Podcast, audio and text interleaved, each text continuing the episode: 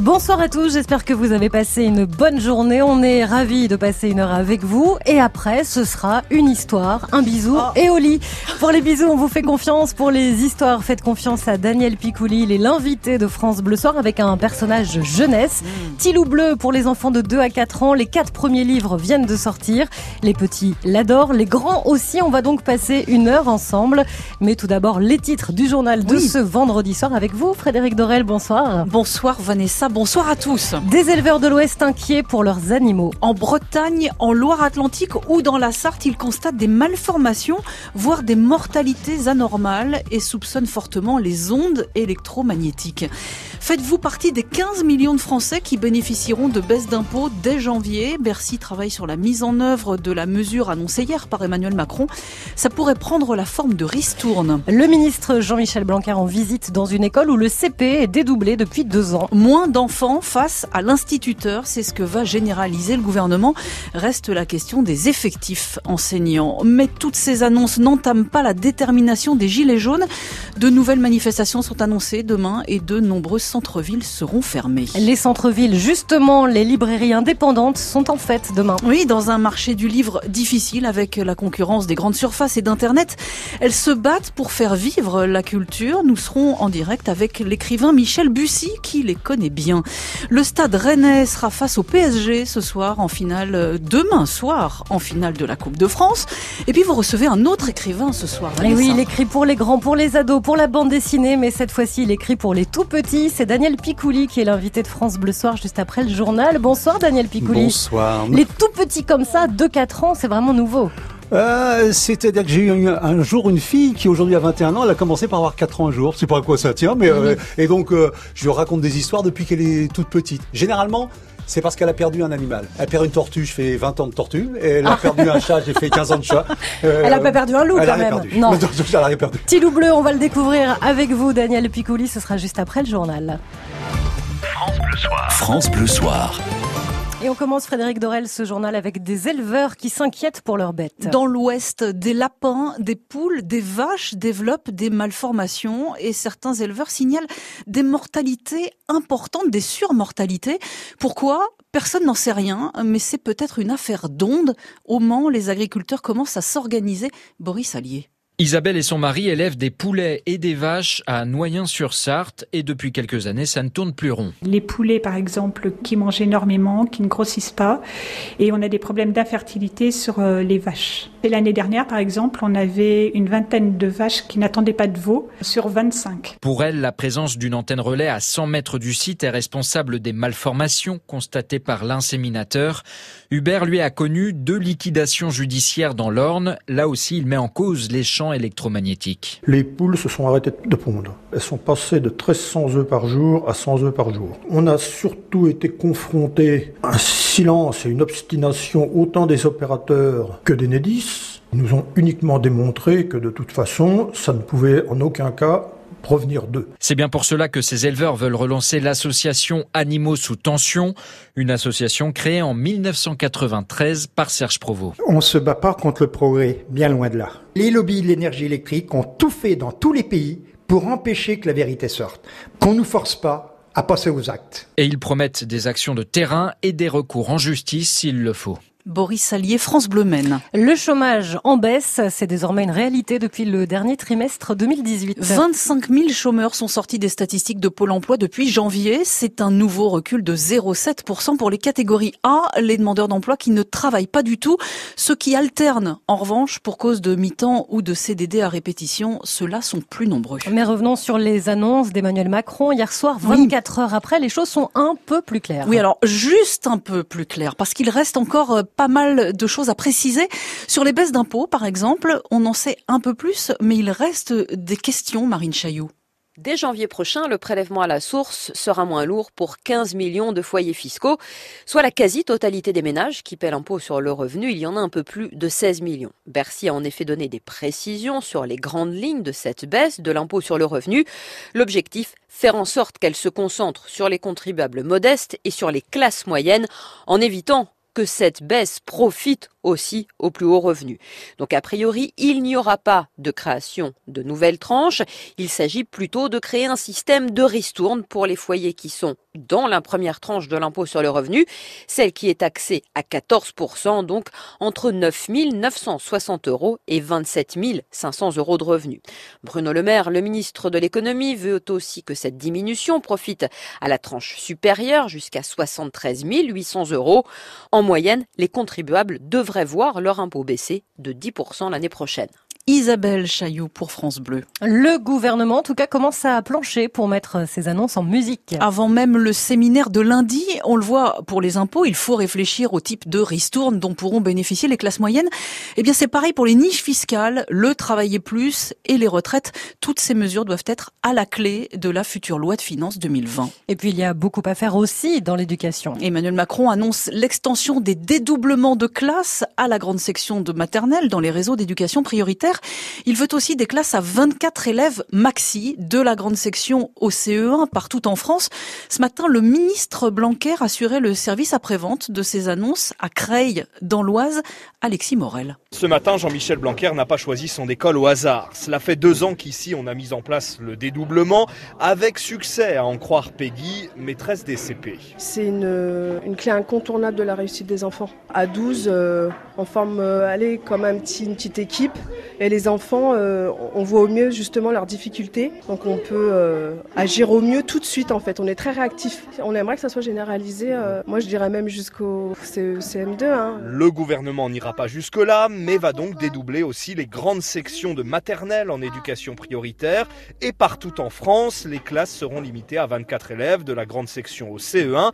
Mais avec quels moyens? Question posée au ministre. Les moyens, c'est la création de postes à la, à la rentrée prochaine, 2300 postes supplémentaires, et c'est aussi évidemment la création de postes à l'école primaire aux rentrées suivantes. Avec ce qu'a dit le président hier, nous allons aller plus loin. Mais les syndicats estiment qu'il faut au moins 7000 créations de postes supplémentaires sur le quinquennat pour absorber tout ça. Vous êtes sur ces fourchettes-là ou... On est dans ce type de chiffres, mais on va évidemment affiner tout cela avec euh, nos amis de Bercy et avec euh, l'ensemble de l'équipe gouvernementale. Un bémol tout de même soulevé par le maire de Creil ce matin, des doubler, oui, mais il va falloir trouver de la place dans les écoles. Aujourd'hui, il n'y a plus beaucoup de salles disponibles. Alexis Morel pour France Bleu. Les enfants qui sont aujourd'hui en CP passeront leur bac dans 11 ans. On verra alors si cette politique porte ses fruits. 19h07 sur France Bleu, les librairies indépendantes sont en fête demain un petit peu partout en France. Dans un marché du livre morose, elles résistent bien à la concurrence d'Internet et des grandes surfaces. Nous serons en direct dans un instant avec l'écrivain Michel Bussy, qui les connaît bien. En Coupe de France, demain, le Paris Saint-Germain sera face à Rennes. Nous écouterons un supporter rennais remonter. Ouais. Mais d'abord, les Gilets jaunes qui se donnent à nouveau rendez-vous demain. Les annonces d'Emmanuel Macron ne mettent pas fin au mouvement. Priscilla Ludowski, qui a lancé la première pétition sur le carburant en novembre, tweet même des dates de manifestation jusqu'au 25 mai, veille des européennes. Et demain, ce sera déjà le 24e acte. Celui de trop pour la compagnie CRS de Saran, près d'Orléans. Ils n'en peuvent plus d'être mobilisés samedi après samedi. Une cinquantaine d'entre eux s'est donc mise en arrêt maladie. Christophe Granger de l'UNSA CRS pour la zone ouest de la France. Vous avez d'un côté les collègues qui expriment un malaise parce qu'ils n'en peuvent plus, parce qu'ils sont exténués, ils sont fatigués. Il y a un épuisement physique, moral. Et dans le même temps, bah, vous avez euh, la direction centrale qui, euh, qui continue à les presser euh, et qui leur explique bah, finalement, on comprend bien votre fatigue, mais vous allez quand même bosser sur Nantes. Donc deux tours, au dernier moment, on, on, les mobilise sur Nantes. Et puis alors pour vraiment les épargner, si vous voulez, une fois qu'ils ont fini leur, leur nuit, on les loge à une heure du lieu d'emploi. Donc pour toutes ces raisons, si vous voulez, les, fonctionnaires de la, de la CA 51, euh, assez fatigués, ont décidé d'aller consulter le médecin pour exprimer ce malaise. Christophe Granger, syndicaliste UNSA. Un appel international des Gilets jaunes est lancé à Strasbourg pour demain et on craint des débordements également à Toulouse et Paris. Beaucoup de centres-villes par ailleurs sont interdits. Un jeune de 15 ans est dans un état critique à Saint-Denis en région parisienne après l'irruption hier soir d'un groupe ultra-violent. La victime qui sortait d'une soirée au cinéma avec l'espace jeunesse de la ville a été roué de coups alors qu'il était à terre. C'était la générosité faite homme. Le président du Secours populaire, Julien Lauprêtre, est mort. À 93 ans et suite à une mauvaise chute, ancien résistant, il était à la tête de l'association caritative depuis plus de 60 ans.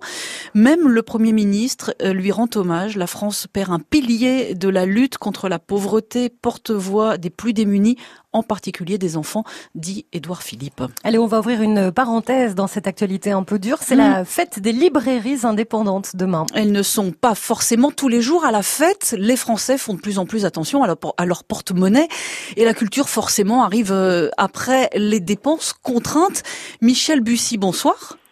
Bonsoir. Vous faites partie, vous, de ces auteurs qui font vendre des livres en France et vous êtes admiratif de la vitalité de ces grandes librairies. Oui, on assiste à un phénomène assez intéressant, c'est que dans pratiquement chaque grande ville de France s'est imposée une très grande librairie indépendante, souvent sur un modèle très familial, avec des équipes extrêmement dynamiques et qui d'ailleurs maintenant sont, très très connues. Enfin, on pense à Mola à Bordeaux, Furet du Nord à Lille, mm. à Kléber à Strasbourg, à l'Armitière à Rouen, à Coiffard à Nantes. ce sont devenus de vraies institutions de vrais lieux culturels. Et donc elles fédèrent, elles créent l'événement même des fois hein, autour de la sortie d'un livre? Oui, c'est-à-dire que la, la, concurrence, c'est évidemment le, la salle virtuelle maintenant, et donc il faut donner envie aux gens de, retourner en librairie. Et c'est vrai que ces grandes librairies ont, généralement des lieux euh, d'accueil assez extraordinaires. On pense notamment aux coins jeunesse qui sont souvent euh, extrêmement somptueux, euh, aux coins pour les ados aussi, et puis évidemment euh, les librairies traditionnelles pour pour tout public. Et, et il faut donner envie d'aller aux gens d'aller dans ces lieux sans parler évidemment de l'organisation de salons qui sont aujourd'hui des choses qui fonctionnent très bien. C'est vrai que les salons du livre, généralement pilotés par des libraires, il y a presque toutes les grandes villes en ont et, généralement ils fonctionnent très très bien. Ils sont, ils sont plutôt en croissance de fréquentation. Donc c'est ça la recette, c'est la convivialité pour faire face aux grandes surfaces et, euh, et à Internet?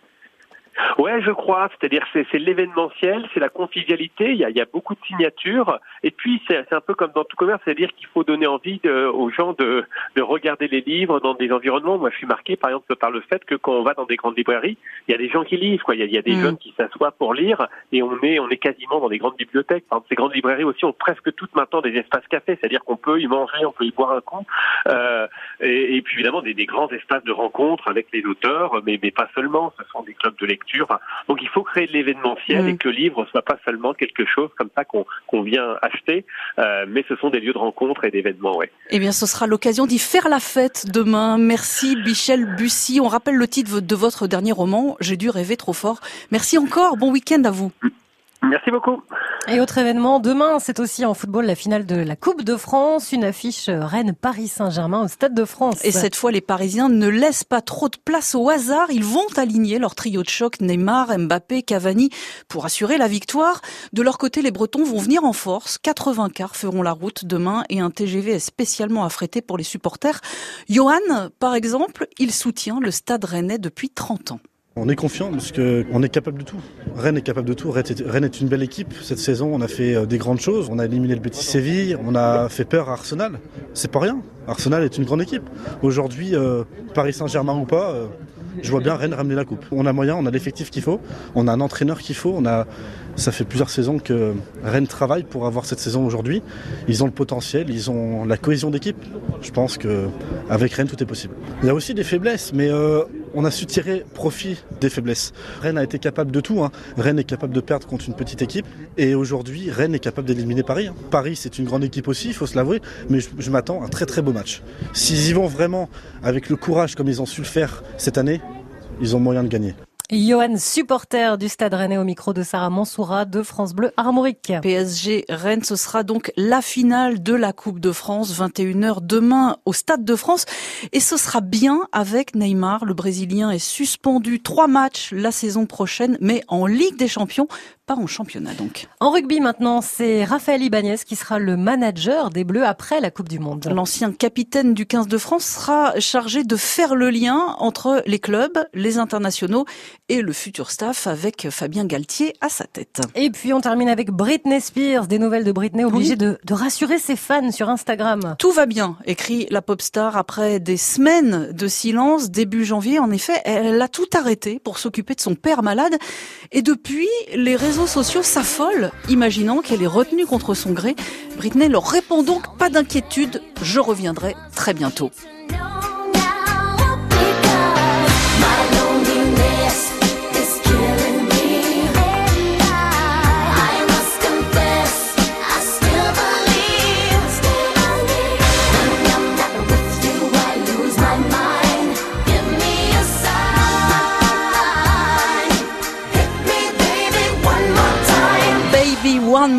Time, Britney Spears en 1998, ça date. Hein.